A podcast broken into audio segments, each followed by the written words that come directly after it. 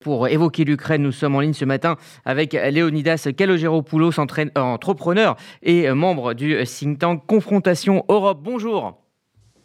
Bonjour. Merci d'être avec nous euh, ce matin. Vous revenez tout juste euh, d'Ukraine où vous avez rencontré euh, de nombreux responsables politiques. Vous appelez donc dans une tribune commune à la mise en place d'une République des citoyens d'Europe. Quelle est l'idée derrière cet appel?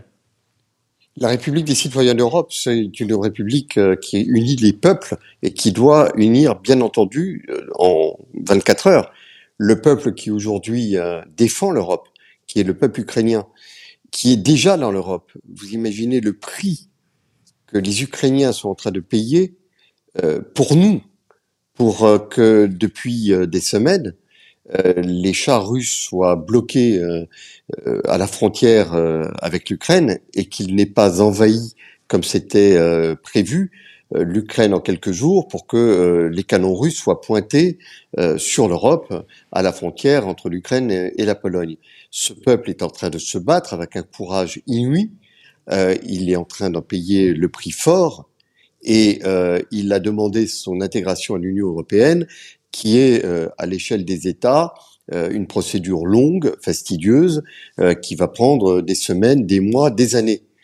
Et bien entendu, le message que nous voulons absolument transmettre instantanément, sans attendre, c'est que lorsqu'on attaque l'Ukraine, quand on attaque les Ukrainiens, quand on bombarde les Ukrainiens, c'est tous les Européens que l'on bombarde.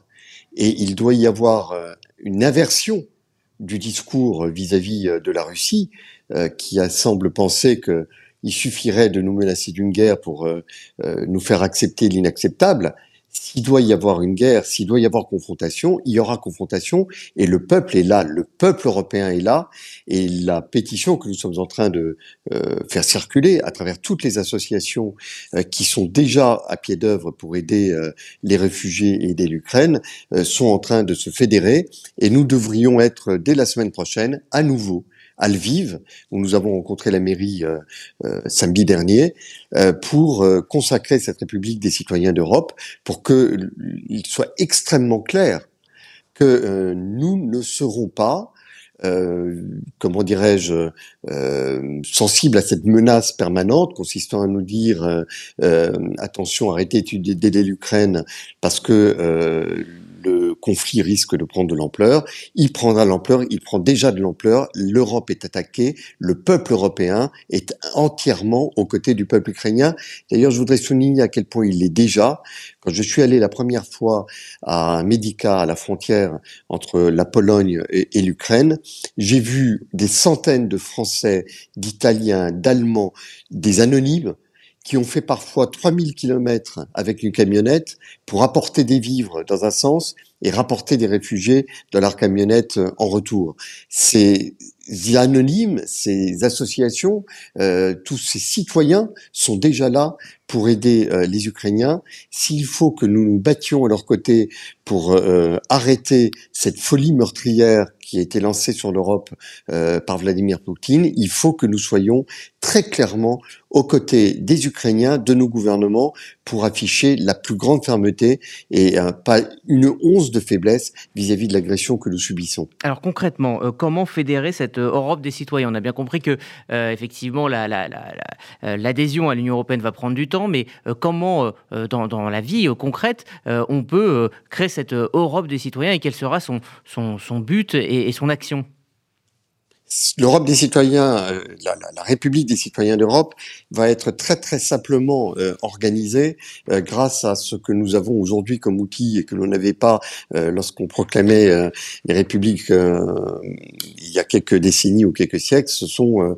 les outils numériques. Donc nous sommes en train, à travers une pétition sur change.org, République des citoyens d'Europe, de faire signer cette pétition qui a déjà récolté des dizaines de signatures et dont la euh, propagation se fait désormais à travers euh, tous les pays d'Europe, à travers des associations. Euh, nous allons retourner en Ukraine avec des délégations de citoyens européens et je tiens à souligner d'ailleurs des mouvements entrepreneuriaux qui mmh. Sont mobilisés pour accompagner cette action. C'est le cas du CJD, du Centre des jeunes dirigeants, parce que, vous savez, c'est le propre des entrepreneurs de prendre les sujets en main et de les traiter eux-mêmes. Les gouvernements, c'est fabuleux, hein, mais ça a des contraintes de gouvernement. Donc les gouvernements font beaucoup, font le maximum très certainement de ce qu'ils peuvent faire, mais les gouvernements ne peuvent rien faire si le peuple n'est pas à leur côté. Nous souhaitons donner un outil à tous les citoyens pour montrer à quel point ils sont aux côtés et de leur gouvernement pour afficher cette fermeté maximale. Et ah. nous retournerons en Ukraine. Juste sur un point, euh, lorsque nous manifestons, oui, oui non, juste, vous êtes euh, allé en Ukraine. Euh, comment avez-vous trouvé la population sur place? Quel est l'état d'esprit sur place? On a dit beaucoup de, solidarité européenne à la frontière, à toutes les frontières, Moldavie ou encore Pologne. Mais à l'intérieur des frontières de l'Ukraine, quelle est l'atmosphère? C'est assez fascinant de voir un pays pacifique, qui vivait en paix et qui, je l'ai appris sur place, avait été alerté à peu près six mois à l'avance par les services euh, britanniques de la forte euh, intensité d'un risque euh, d'attaque euh, militaire et ils ont suivi des formations, ils se sont préparés à Lviv. Toutes les églises sont entourées de statues grillagées, molletonnées, avec des sacs de sable, avec des panneaux de protection sur tous les vitraux. lorsque vous rentrez dans un café, on vous demande votre passeport. Et donc la vie s'est organisée autour de la résistance, une détermination de faire, une sorte de routine qui s'est installée. Quand vous déjeunez, à un moment donné, vous entendez euh, un bruit que vous ne connaissez pas. On vient vous dire que c'est la sirène euh, d'alerte euh, de, de, de, de l'aviation avec des risques de bombardement. Donc ils ont organisé des cryptes d'églises pour accueillir, pour protéger les civils. Et donc voilà, je suis allé m'y réfugier. Et puis l'alerte est passée. Eh bien voilà, c'est un pays qui s'est habitué à vivre avec cette menace, qui euh, euh, a enfilé des uniformes, qui a mis des checkpoints partout sur les routes, euh, qui a vraiment organisé sa vie pour que tous les citoyens soient en situation de riposter. Cette détermination, ça doit être la nôtre, ça doit être celle de tous les Européens, mmh. et c'est ce que nous sommes en train d'organiser avec cette République des citoyens d'Europe. Je le redis, nous ne faisons que mettre en forme et organiser ce qui est déjà à l'œuvre avec un mouvement de solidarité sans équivalent. Ça fait désormais deux mois que cette guerre dont nous espérons qu'elle va se terminer le lendemain, euh, eh bien, perdure.